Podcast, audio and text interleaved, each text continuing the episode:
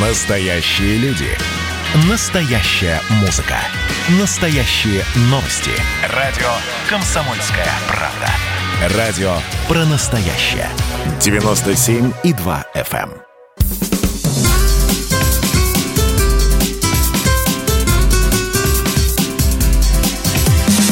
Программа с непримиримой позицией.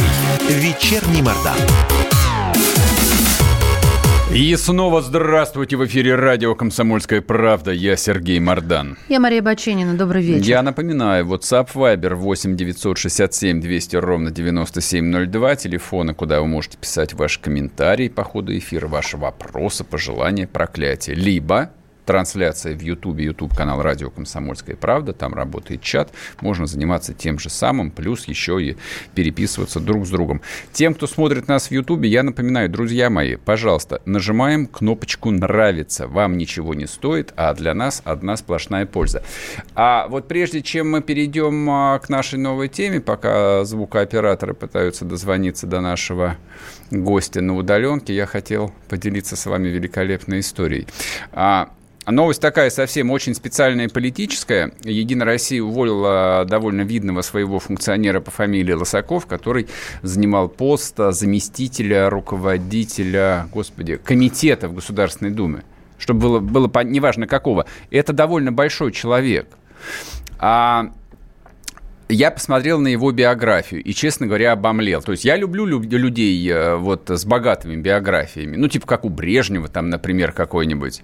Вот, а, но вот тут, конечно, поражало воображение. Коротко, вот не все, коротко. А, в телеграм-канале Мардан можете прочитать целиком.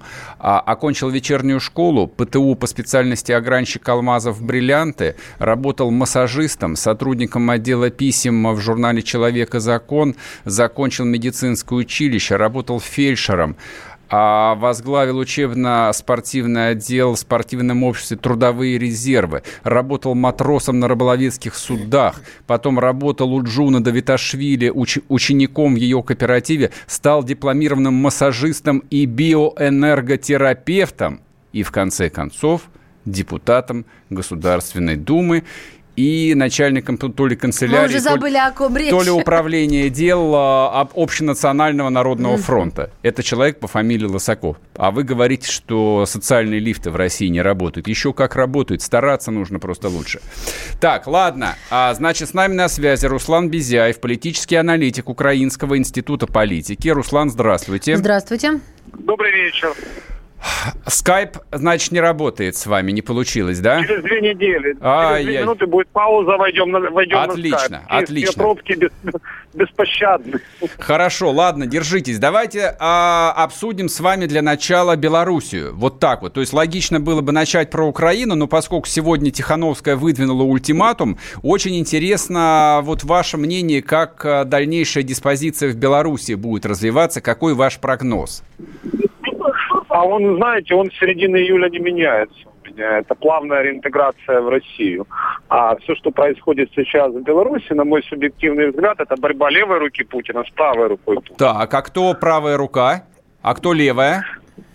Ну, тут уже в зависимости от дислокации, то ли Александра Григорьевича можно назвать э, э, условных оппонентов правой, то ли наоборот. Знаете, от перестановки слагаемых сумма не меняется. А среди оппозиционеров кто э, тоже является вот одним из, э, так сказать, э, хотел сказать, членов, но потом решил, что это будет политически нелояльно? Одно из рук Путина. Кто, Колесникова, ну, Бабарико или кто? Или Бабарика, все сразу? Да, судя... Ну, смотрите, в политике же есть инструменты, есть фигуры, есть игроки, да? Вот если мы говорим о фигурах, то это, скорее всего, Бабарика, учитывая его бэкграунд, как любят говорить у вас медийщиков. Тихановская – это инструмент. Угу. То есть достаточно посмотреть первое интервью, там все становится понятно. Первое интервью с кем? С Тихановской? Тихановской, угу. да. Когда, ну, знаете, политика – это четкое соотношение сказанного и сделанного. Ну, согласитесь, Это она же уже поменялась вот за эти три, э, э, три, три месяца, господи, да, уже три месяца почти. Она очень, она, она сильно изменилась. Сначала, да, помним мы ее первое интервью, и как мы тут э, говорили, обсуждая ее выступление. Но сейчас это другой человек, вам не кажется, что люди меняются? Ну, понимаете, в политике что такое другой человек? Политика изначально приходит с программой не как я возьму власть, а что я сделаю. Угу. Вот по этому критерию судят политика. То есть, а что она сделает в условиях специфической экономики Беларуси? Ведь что такое, на мой субъективный взгляд, Беларусь? Знаете, это Белорусская советская капиталистическая республика. Это модель где-то ну, середины 90-х экономическая, наложенная на политическую модель нулевых. Этого уже не, нет нигде на постсоветском пространстве, разве что где-то в Средней Азии.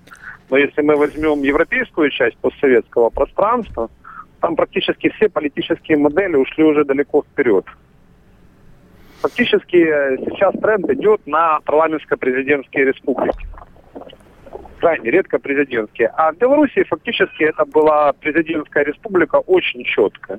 И все зависело от одного человека. Александра Григорьевича Лукашенко. И как только в Беларуси где-то в июле стало понятно, что будет, выражаясь нашей терминологией, Майдан, Угу. Я тогда сразу написал, что это будет Майдан не 2014 года, как был в Киеве, а скорее 2004-2005. Помните Кучму? Да, да, да, конечно, помним. Вот, собственно говоря, с этого все и пошло. И здесь, э, знаете, Запад сыграл роль, знаете, таких полезных идиотов. Ну, полезных, бесполезных, это история ответит на этот вопрос. Но на данный момент полезно. Почему? Потому что структура Александра Григорьевича политическая, как в свое время структура Виктора Федоровича, у нас Януковича, или Леонида Даниловича Кучму, держалась на так называемой двувекторности или многовекторности. Но новая политическая эпоха, которая началась в 2020 году и которую Deutsche Bank назвал эпоха хаоса и нестабильности, предполагает то, что уже в условиях двувекторности ты можешь существовать только в одном случае, если у тебя самодостаточная экономика. Угу. А белорусская экономика настолько сильно зависит от российской, что даже 75% кредитов, которые они получают, они вынуждены реструктуризировать, их не могут отдать. Скажите, а украинская экономика, я прошу прощения, украинская экономика накануне 2014 года была в меньшей степени зависима от российской? То есть это целая индустрия же пришлось в жертву принести? Смотрите, там была зависимость, я могу ошибаться в цифрах, в цифрах но порядка 30%. Да, около 30%, чуть больше. Да, а белорусская, там же ну, можно на пальцах одной руки пересчитать отрасли, которые, собственно, не зависят от российской экономики. Все, тут, тут даже вариантов нет относительно Беларуси. Если в нашей ситуации накануне Майдана еще были варианты, да, то есть были широкие общественные дискуссии, я это хорошо помню, хотя еще в бизнесе работал, знаете, этим интересовался по стуку, по скуку. Но все-таки даже я помню, как бы, насколько широкие шли дискуссии относительно того, вот какой выбор является стратегически правильным, ЕСС или Европейский Союз. Угу. То есть было наличие дискуссии, потому что к этому были экономические предпосылки. В Беларуси этих экономических предпосылок нет. И поэтому даже Тихановская говорит о том, что в случае, если я приду к власти, ну, я или я коллективно, мы все равно никуда от России не денемся. Я ничего не перепутал. Если я что-то перепутал, поправьте. Скажите, пожалуйста, ну вот а, с точки зрения, я извиняюсь, там а, геостратегии, да кому есть дело до экономических связей между Белоруссией и Россией? То есть если вот можно путем переворота замкнуть создание санитарного кордона на западных границах России. А вот, а, а потом в Белоруссии же там... с вами не, не согласиться, знаете Давайте. почему? Конечно нет, потому что, понимаете, это раньше условная линия Пилсудского, была актуальна. А, а сейчас, сейчас? вопрос, кто платит за банкет. Ну, а, ск- а сколько там Евросоюз, стоит? который с триллиона долларов... Помните, как они делали качественное смягчение Евросоюза? Конечно, да. да. евро. Да там 9 миллионов а там белорусов, же... это же ерунда, господи, меньше, чем Албания. Да, а, а, понимаете, Польшу кормить, да, вот Польша получила 45 миллиардов евро, да, во время последнего разделения, ведь хотели-то они гораздо больше мы делили апельсин, много нас, он один. Угу. Вот как я комментирую последнее количественное освещение в Евросоюзе. Ведь буквально в 2013 году они тот же триллион разделили, никто даже внимания не обратил. А... Знаете, Мне... как говорил когда-то ваш бывший премьер, э, денег нет, но вы там держитесь. Угу, угу. Уберите сейчас у Польши преференции, которые они имеют в Евросоюзе. Посмотрите структуру их производства. А теперь отодвиньте Польшу от Европейского Союза, и вы получите что-то среднее между Прибалтикой, Белоруссией и Украиной. Ну, это неудивительно. Вот у меня чисто такое представление и было, да. А меня, знаете, что интересует, Руслан Валентинович? Меня интересует, вот как вы да. сказали в самом начале своего выступления про интеграцию. А как вы себе это представляете, вот э, процесс этот? Смена политических элит. То есть э, текущие политические элиты, которые сформировались при Александре Григорьевиче, знаете, это элиты, которые спокойно себя чувствуют, выпуская белорусское кьянти, белорусские креветки. Так.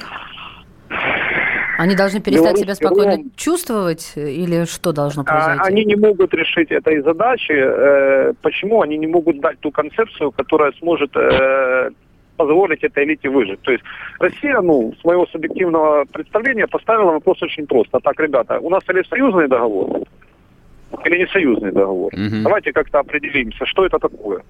Ну, то есть он же был подписан там еще, по-моему, в середине или в конце 90-х и выполнял, в общем-то, ну, по большому счету, функции церемониальные.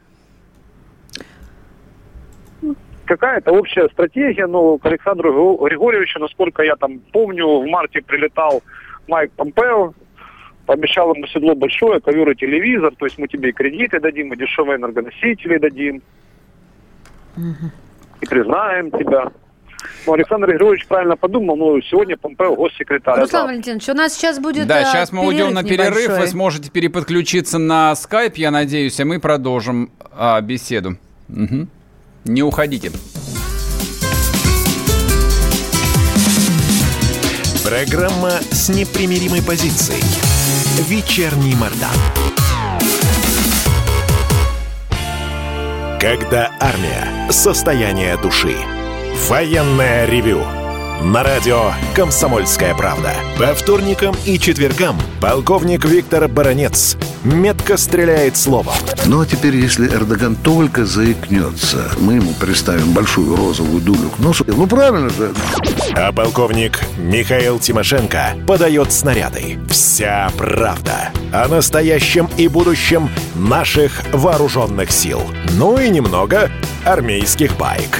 Медведя можно научить стрелять из автомата. В прямом эфире. Слушайте и звоните. Военное ревю. По вторникам и четвергам в 16.00 по московскому времени. Никто не уйдет без ответа.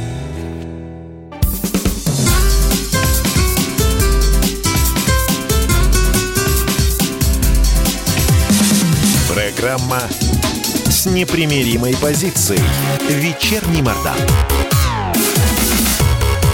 И снова здравствуйте. В эфире радио «Комсомольская правда». Я Сергей Мордан. Я Мария Баченина. Добрый На- вечер. Напоминаю, WhatsApp Viber 8 967 200 ровно 9702. Телефона для ваших сообщений, вопросов, комментариев, проклятий. А для тех, кто смотрит нас в Ютубе, Ютуб-трансляция идет на Ютуб-канале «Радио Комсомольская правда». Напоминаю, не забываем нажимать кнопку «Нравится». А с нами на связи Руслан Безяев. А, это политический аналитик Украинского института политики. Чтобы кто-то понял, это, укра... это, это украинский политолог. Но поскольку мы находимся, несмотря вот на, на возникшие 6 лет проблемы, а, в пространстве русского мира и русского языка, поэтому да, мы будем приглашать в том числе и экспертов с Украины. И я считаю это важно. И это было бы полная ошибка исключать этих людей из формата вот э, нашей с вами дискуссии. Я в этом абсолютно убежден. Да, не клоунов типа Кофтунов, которых можно бить э, резиновой дубинкой по голове, надувной, надувной, не до смерти. Вот, чтобы возбуждать, не знаю, то ли ненависть, то ли, чу- то ли, то ли, то ли чувство национального превосходства а на равных говорить с такими же людьми, как и мы, которые говорят и думают на том же самом русском языке. И главное, говорят и думают они о тех же самых проблемах, которые интересуют всех нас. А всех нас интересует то, что происходит чуть западнее города-героя Смоленска. То, что происходит в Беларуси, то, что происходит на Украине. Ну что, соединили или нет? Дозвонились? Да, у нас э, некие Давайте на телефоне. По телефону. Руслан. Э, Руслан Безяев, политический аналитик Украинского института политики с нами. Руслан Валентинович с нами? Да, с вами. Да, не, да, видите, что-то с интернетом как-то у вас совсем нехорошо. Ну ладно, послушайте, вот, а, ну, по Беларуси... будет скайп уже, да. Ну ладно уже. Будет бог, уже. Ну вот мы бог, уже да, блок в эфире, да, так что переподключать да, не будем переходим, вас переходим на телефон обратно. Значит, смотрите, по поводу Беларуси посмотрим, как будет развиваться ситуация. А, очень интересно вот ваше видение ситуации на Украине. То есть 25 числа, насколько я помню, должны состояться выборы в местные органы власти. Правильно да, я сказал? Да, вы совершенно правильно сформулировали вопрос. В, Украин... в украинской политической системе насколько это важно?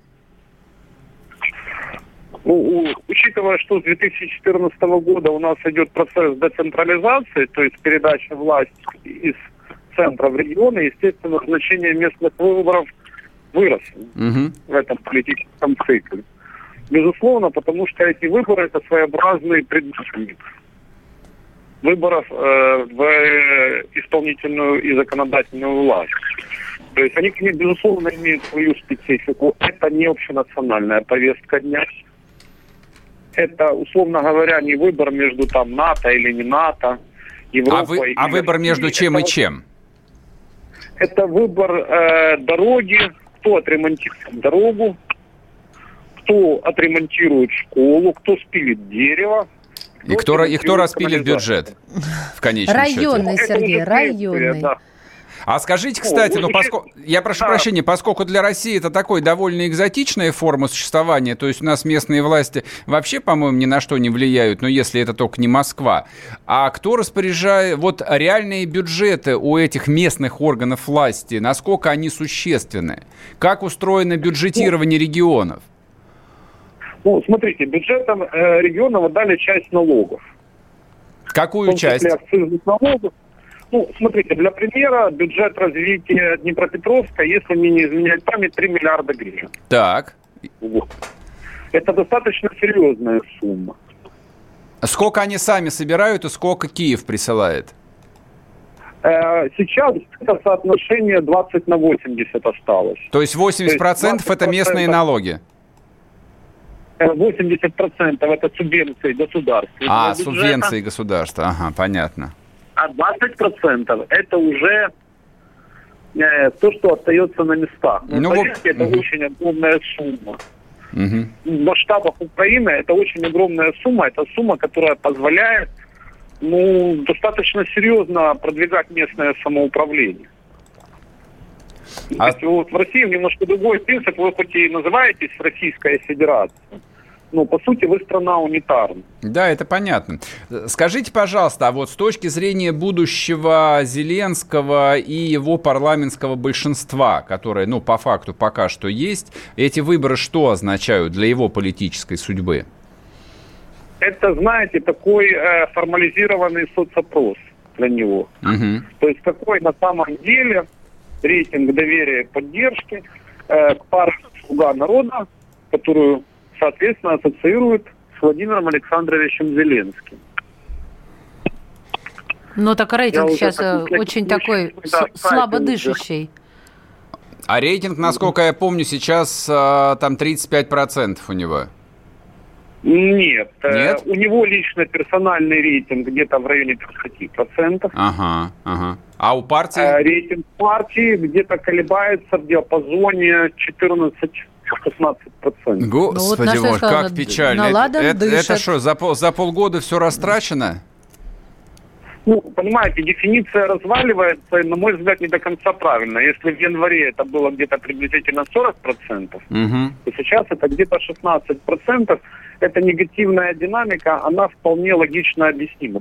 Потому что э, «Слуга народа» не является идеологической партией. То есть среди народа весь прошлый год шла дискуссия, кто мы. Мы либертарианцы, мы левые, мы правые. Если мы либертарианцы, то либертарианцы именно такого направления. В конце концов, дискуссия закончилась ни, ничем, и, на мой взгляд, «Слуга народа», знаете, представляет себе такой, знаете, сборный винегрет правящей партии, где сосуществует Максим Бужанский, условно говоря, угу. и Никита Потураев для которых даже э, такой э, вопрос, как празднование 9 мая, является поводом для дискуссии. Соответственно, как бы и все движение президентского монобольшинства, которое находится сейчас в Верховной оно носит достаточно ситуативный, я бы даже сказал, иногда хаотичный характер. Если мы возьмем ключевые законы, которые принимались за последние полгода, то мы обратим внимание, что крайне редко монобольшинство, которое формально может давать там больше 250 голосов, эти голоса совершенно обычно там подголосовывали ситуативно то европейская солидарность, за майбутнє, то батьківщина, то еще кто-то, то иногда ОПЗЖ.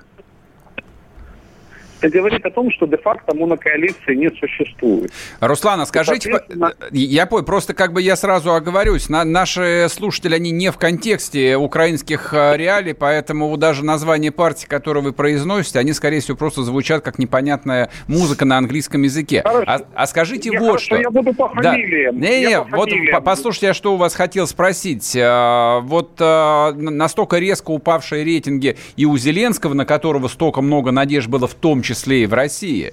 И надежды были главным образом именно на то, что он сможет остановить войну. И партия его тоже, в общем, как бы там крутится в районе 14%, мягко говоря, очень далеко от парламентского большинства. Он вообще досидит до конца президентского срока или нет? Смотрите, я бы разделил ваш вопрос на два подвопроса. То есть ставить знак равенства между Зеленским и слугой народа сейчас нельзя. Почему? Потому что «Слуга народа» — это, знаете, такое политическое акционерное общество, которое сформировано несколькими группами влияния, которые даже идеологически не всегда совместимы. Что же касается рейтинга Зеленского, то сейчас он 30%, это приблизительно столько, сколько он получил в первом туре президентских выборов 31 марта 2019 года. Если мы сравним подобное с подобным, то есть динамику рейтинга Порошенко – за полтора года, а динамику рейтинга Зеленского, то у Порошенко осенью 2015 года к моменту местных выборов где-то было процентов 20 рейтинг. А у Зеленского 30%. То есть у него кредит доверия сейчас ну, получается в полтора раза выше, чем в аналогичной ситуации был у Порошенко. Порошенко же тоже пришел на лозунги о том, что он там, по-моему, за две недели остановит войну. Алло. Да-да-да, мы слушаем вас. Да, то есть, ну, тут э, как бы немножко некорректное было бы сравнение в данном случае, что вот его рейтинг упал. У него еще, в принципе, остается, у него остается еще три с половиной года угу. президентской каденции, и мне кажется, что эти три с половиной года он пробудет президентом, но на второй срок пойдет вряд ли. Ну, то есть, как бы он досидит э, свой президентский срок, окончательно превратится в Ющенку, и про него, в общем, забудет, э, забудут ну, раньше. Не а, нет, нет, драматизирую? Почему? Да, это, понимаете, это уже вы немножко сгущаете краски. Почему? Потому что изначально вот победа Зеленского, это ведь была не просто победа а системного кандидата, это была победа, которая символизирует смену политических эпох здесь у нас в стране. Почему? Потому что у нас на протяжении последних 10 лет фактически старые политические элиты формировали облик исполнительной и законодательной власти. И ключевая их задача лежала не в плоскости, знаете, каких-то сильных идеологических разногласий, а бизнес-проектов. В конце концов, эта вся ситуация страну на край пропасти. Спасибо. И Просто... поэтому, если вы возьмете, э, ну, подобное мы всегда сравниваем с Кадзумом, мы говорили о рейтинге «Слуга народа», но он будет, наверное, для ваших э, слушателей не до конца понятен, если мы не поговорим о рейтингах других партий. Руслан, мы просто, мы, сейчас, мы, мы сейчас мы уже, да, мы сделать, не успеем в этот раз сделать. Спасибо большое, уходим на перерыв. Руслан Безяев был с нами, политический аналитик Украинского института политики. Скоро вернемся, не уходите. И давайте мы сейчас э, проведем ну, достаточно объемную беседу про... О нашем будущем, в котором теперь возможно все. Раз и сделали некий прорыв. Вот сегодня мы хотим поговорить, прорыв ли это, почему так много шума. Вся страна слышала об этом. Есть те, кто смотрят в небо и мечтают о звездах. Комсомольская правда. Это радио.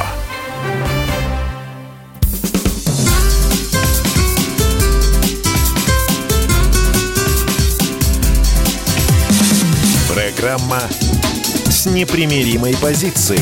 Вечерний Мордан. И снова здравствуйте! В эфире радио «Комсомольская правда». Я Сергей Мордан. Я Мария Баченина. Добрый вечер. Значит, вот, чтобы вы не писали о том, что программа превратилась в какие-то сплошные международные новости. Какие международные? То есть, если мы говорим про Украину и Беларусь, в этом что международного? Я понять не могу. Мы что, про Бразилию, что ли, говорим? Объясните ему, у вас есть такая Мы говорим про, 8, время, 9, 6, 7, про временно оккупированные территории России. Всего-навсего. Там находится какой-то непонятный мне режим. А вообще это та же, это, считайте, новости Смоленской области или Хабаровского края. Одно и то же. Так это и воспринимайте. Так, ладно, значит, а, вот Родина позаботилась о нас с вами, чтобы мы совсем а, не пропали брошенные, не понимая, где мы находимся. ЦБ Центральный банк России сообщил, что он создает цифровой рубль. Что это? С чем это И, едят? Именно На это, что? да, именно это спросила хранят? меня Мария перед началом эфира, говорит, типа, Сергей Саныч, дорогой, что такое цифровой рубль, объясни. Дай я, взаймы, я, я честно сказал, я что я, я, я тоже не знаю, что такое цифровой Раньше рубль. на зуб можно было попробовать, да? Значит, смотри. А сейчас мы привлечем эксперта, который нам точно объяснит, для чего это. Но я предполагаю вот что. Поскольку я вчера, не далее как вчера, прочитал а, заметку а, про Китайскую Народную Республику, где создают уже сейчас цифровой юань, я сделал вывод, что это называется такой синдром а, Дмитрия Рогозина. То есть главное делать пресс-релизы. Вообще, любой российский чиновник, главное, должен выпускать пресс-релизы. Вот к этой, я, так сказать, тенденции подключился Центральный банк. А может, я Ты ошибаюсь. думаешь, что-то стало понятнее? Никит Кричевский с нами на связи, экономист, профессор. Да. Никит Саныч, здравствуй. Здравствуйте, Никита Здравствуйте, Александрович. господа. А Здравствуйте. дорогие. скажи нам, пожалуйста, зачем нужен цифровой рубль? Что это за блуда такая? Но это модно, поэтому и нужен. Китайцы разрабатывают цифровой юань. ФРС США решила тоже пощупать почву в этом направлении. Евросоюз вчера заявил о том же. А Тоже будет. наш ЦБ. А в чем? А, а по-простому можешь объяснить? Они же все эти деньги, они же не металлические и даже не бумажные, они все цифровые. Их и так нет в природе. Сереж, по- э, я не понимаю, э, что ты говоришь, прости, пожалуйста. Дело в том, что э, это не понимает э, не только профессор Кричевский, это не понимает сам ЦБ. Слава богу. Я уж думал, Да, что то я ли- совсем дикий то ли человек. ЦБ, то ли ЦБ а, будет использовать эти деньги в качестве бюджетных средств и даже будет каким-то специальным образом их окрашивать, то ли мы будем пользоваться этими деньгами в режиме оффлайн, правда, для этого нужна специальная инфраструктура, на- то ли можно их использовать как средство платежа, то ли нельзя. Короче говоря, ЦБ сам еще не определился, но самое главное, что он в тренде. Да, он вот в тренде, и он занимается важным и нужным делом, а вне зависимости от того, что а, проблемы с курсом рубля, проблемы с наполняемостью бюджета, проблемы с недофинансированием реального сектора экономики, одним словом, проблемы выше крыши. Мгм. Но самое главное, цифровой рубль, Сергей. Не, ну я понимаю, что Мишустин а, их насилует а, с цифровизацией, но ЦБ премьер-министру не подчиняется. Им-то зачем а, вестись на это? А, Мишустин здесь абсолютно ни при А чем, потому что а, Мишустин. Мишустин как раз переводит а, на цифру а, бюрократию. А ЦБ это несколько другая постась, это цифровые деньги а, наподобие того же биткоина или эфириума. А, иными словами, вы можете открыть в ЦБ свой персональный кошелек, только что вы будете с ним делать, неизвестно, потому что сам же ЦБ предупреждает, что цифровой рубль будет подвержен колебаниям. А вот, э, Никита Александрович, вот это колебание, я не знаю, еще что-то там, а, а- а это, эта денежка будет чем-то обеспечена, вот как мы привыкли с детства, знаете? Электричеством. Ну да, лампочка будет загораться. Как... Слушай, а я сейчас задам некорректный вопрос. А рубль чем обеспечен? Бумажный. Как состав? Ну, всем всем всегда богат- нас учили. богатством России. Ну, золотом должна быть обеспечена национальная Не, валюта. Ты не позорься. Золотом давным-давно валюты не обеспечиваются. Что это я позорюсь? Ну как вот. учили, так и Бреттон- говорю. Бреттон-Вудская система такая есть. Она кончилась в 75-м году. Так вы Ямайская ей наступила э, взамен. Ну вы что, Серега? Давным-давно никакого Бреттон-Вуда нет. Это я знаю, я про это и сказал. Это я просто пытался в эфире Марию сейчас, пытался, так сказать, да, доминировать, дом, доминировать, да, и проявлять, так сказать, интеллектуальный сексизм.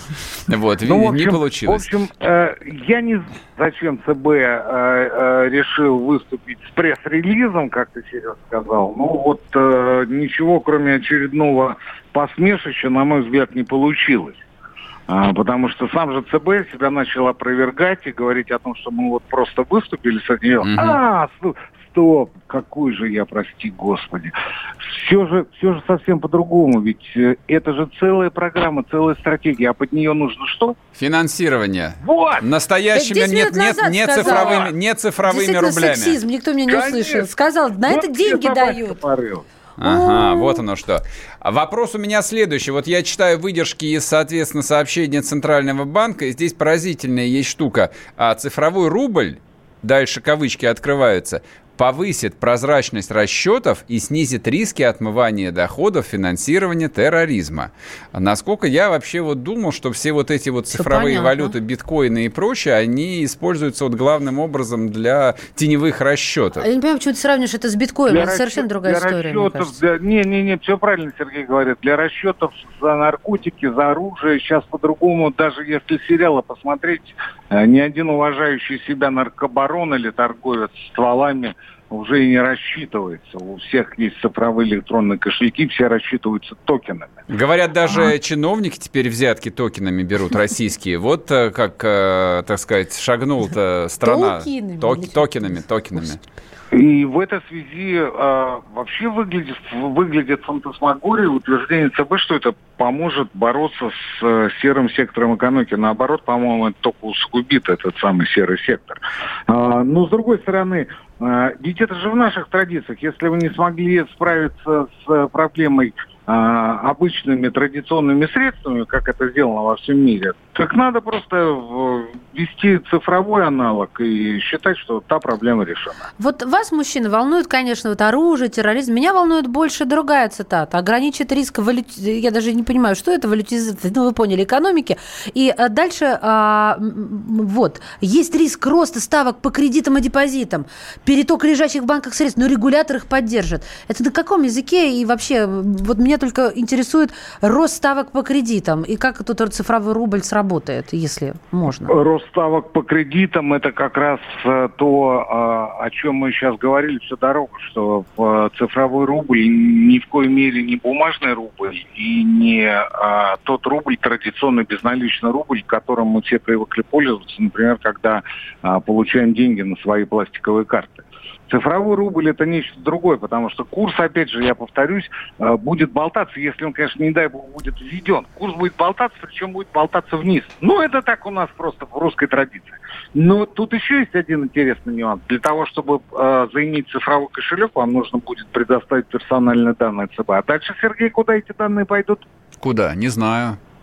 Чекист, чекистам и вообще всем остальным, кто захочет их купить, я Ну, конечно, причем за недорого. Причем за недорого. Ну вот, а, представляете, вместо того, чтобы заниматься делом, ну, например, выпускать те же самые инфраструктурные облигации, наполнять экономику деньгами, повышать угу. так или иначе потребительский спрос, да и вообще спрос в экономике. ЦБ у нас озадачился, озаботился выпуском цифрового рубля, под который, я повторюсь, предполагается масштабная ну, что размениваться? Миллиардное финансирование. У меня вопрос следующий. А, насколько я помню, ЦБ же вообще никому не подчиняется и не подотчетен, кроме президента. Ну, это вам кажется. А кому он подотчетен, кроме Путина?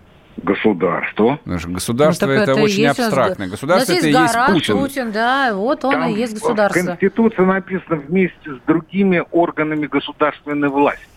Это я не понимаю вот этого. Вычеркните из протокола. ЦБ это такой же орган государственной власти, как, э, ну, например, правительство там, или, ну, я в данном случае не точно цитату, ага. но вот орган государственной власти там точно. Это я понимаю. Не, у меня вопрос-то очень такой, э, простой и прикладной. Вот они а, проанонсировали эту историю, они перед кем должны отчитаться? Ну, через полгода, например, хорошо. То есть, когда они потратят миллиард на, на отделку новых кабинетов и покупку новых Мерседесов. Там же будет начальник департамента цифрового рубля в статусе зампреда О. ЦБ. А это, это там, э, вы не знаете, да, господа, там не объявили еще конкурс на замещение вакантной должности? Я бы подал бы, я бы легко я мог бы руководить цифровым бы рублем. Я бы тоже с удовольствием подал. Вы ну, бы профайлинг не прошли, учитывая нет, ваши мы бы, в посты. В случае, Маш, сказали, что ну не смогла я. Ну да, конъюнк... мировая конъюнктура изменилась, изменилась и изменилась, да, да, да, и Европа ввела очередные санкции, поэтому мы не успели. И в Америке Байдена избрали, они нам электричество отрубили. Электричество у нас э, российского навалом, спасибо советской власти, хватит на производство такого количества цифровых рублей и биткоинов, что еще внукам нашим хватит. Никит Саныч, спасибо. спасибо Мы сейчас вам. уже уходим, уходим на перерыв. А, честно признаться, а, ситуация не стала ясней. Вот а, я, я почему сказал, что это а, первая ассоциация, которая у меня возникла после чтения этой новости, что больше всего мне это напоминает там пресс-релиз какой-нибудь очередной Рогозина о том, что он в следующем году отправит космический корабль на Марс. Ровно то же ну, самое. Знаешь, может отправить, может... Рогозин, не, Рогозин да? вообще не ни в чем не виноват. Не, не, не. Но, но подход, э, в общем, яс, ясный, четкий. Это работает, это работает. It works, как говорят американцы.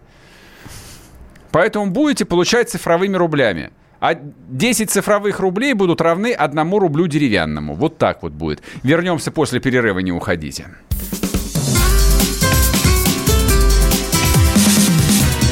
Программа с непримиримой позицией. Вечерний Мордан. Какие ваши доказательства? Ваши волосы будут мягкими и шелковистыми. Я убью тебя. Я сделаю ему предложение, от которого он не сможет отказаться. Ну, за понимание. Я вот думаю, что сила в правде. У кого правда, тот и сильнее. Прошлое не дает себя забыть. Запахами, музыкой, фотографиями. Мы помним прозвища своих одноклассников, хотя самих их не видели очень давно. Мы до сих пор в памяти бережно храним правила дворовых игр. Все эти воспоминания оживают в программе «Дежавю». Меня зовут Михаил Антонов. По субботам и воскресеньям в 11 часов вечера мы говорим о том, что нас радовало и огорчало. Какими мы были раньше. Давайте вспоминать вместе. До встречи хулиганы.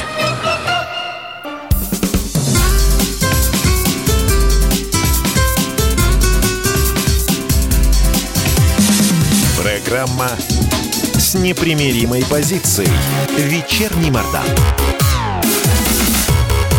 И снова здравствуйте. В эфире радио «Комсомольская правда». Я Сергей Мордан. Я Мария Баченина. Здравствуйте. Тем, кто смотрит нас в Ютубе, Ютуб-канал радио «Комсомольская правда», всем спасибо. Не забываем нажимать кнопку «Нравится». Значит, смотрите, в последней части вот о чем я хотел бы поговорить. Вчерашняя вечерняя история с э, ну, очередным э, безумцем, этим 18-летним мальчиком, который э, застрелил четырех человек. Трое, насколько я понимаю, людей до сих пор находятся в реанимации. А тут, а, с одной стороны, довольно сложно ну, какую-то сформулировать мораль, почему это случилось и что с этим делать. А с другой стороны, мораль а, сформулировать довольно легко. И вот в каком контексте. А, наша жизнь современная – ну, если на нее смотреть, во-первых, широко открытыми глазами, не ограничивая ее стенами своей квартиры, своего подъезда, там, не знаю, своего офиса а, и листанием Инстаграма, она такая довольно адская. То есть количество адских новостей, которыми нас не просто кормит медиа, а которые постоянно происходят в рамках отдельно взятого города, в рамках отдельно взятой страны, в рамках отдельно взятого человечества, оно, ну, даже меня, там, взрослого человека, временами э, там пугает и повергает в отчаяние. Я, правда, беру себя в руки и говорю себе, родной, всегда так было. И 500 лет назад, да, ад был в жизни и, тысяч, и, тысяч, и тысячу лет назад, и, и, и 10 тысяч лет назад, да, появлялись совершенно жуткие упыри, странные люди, которые убивали людей, потому что они убивали людей. И в этом смысле в человеческом обществе не меняется ничего. То есть можно хоть э, вот э, язык стереть, убалтывая друг друга и самих себя о том, что мы живем в новой цивилизации, мы живем э, в информационную эпоху. Человечество стало гуманным. Это где так говорят? Ну, Бог с тобой. Все так говорят. Человечество стало менее гуманным. Нет, конечно, конечно же. Вот а, действительно временами возникает... менее и вре- менее. Временами возникает ощущение, что жизнь стала вот, а, ну, более какой-то человечной. Вот какой-то более мягкой. Ух ну, ты, нам, нам, нам же не Ты нужно- везунчик, у на- меня так не возникает. А у меня возникает, а, ну, до- достаточно постоянно, и вот подобные вещи ли- лично меня встряхивают, и я там четко понимаю, что нет, а, человеческий мир в этом смысле не меняется.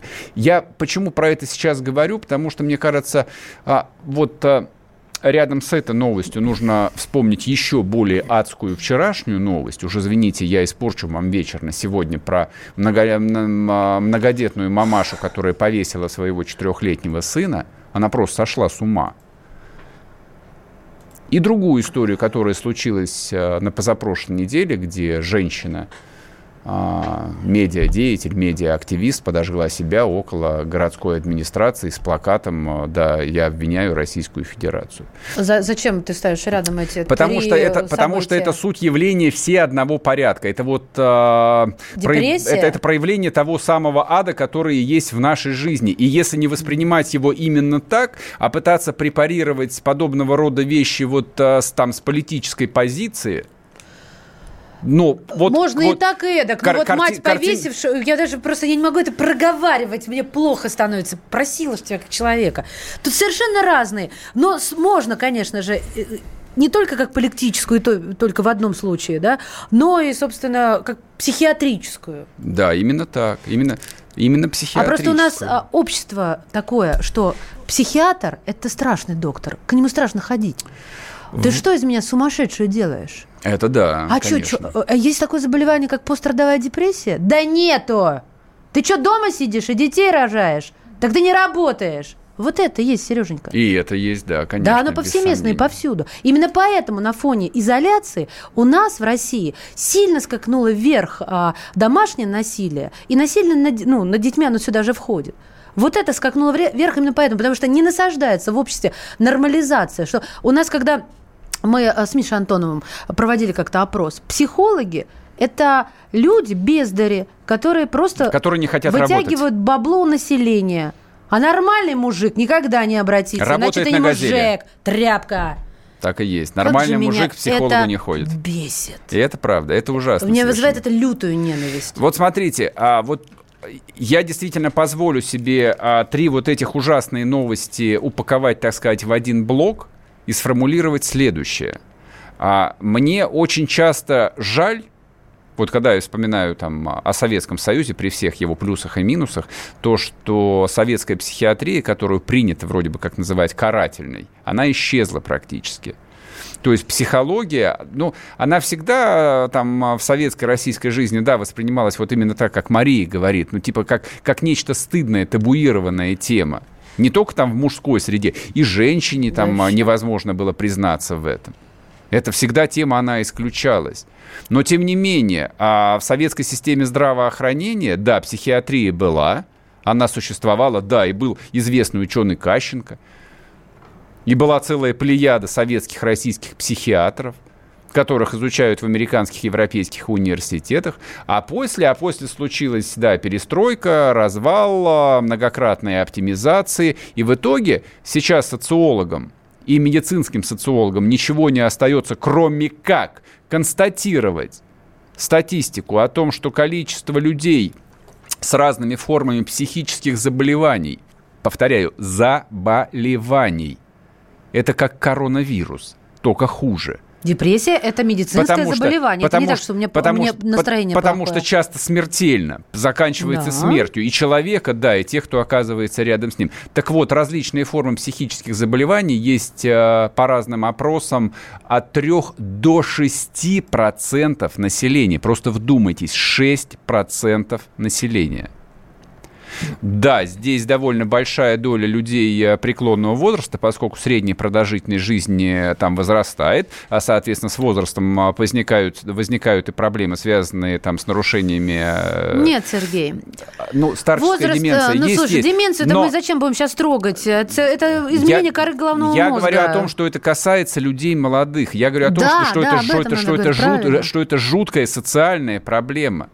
На которую общество почему-то все равно закрывает глаза и в упор не хочет ее видеть. Даже в этой жуткой истории с самосожжением этой женщины в Нижнем, в упор, в упор активисты, там условные либералы не захотели увидеть личной ужасной трагедии человека, которому просто не оказали вовремя помощь. И этому пацаненку, который сошел с ума и стал убийцей и убил себя, ему тоже вовремя не оказали помощь. И это происходит сплошь и рядом, постоянно.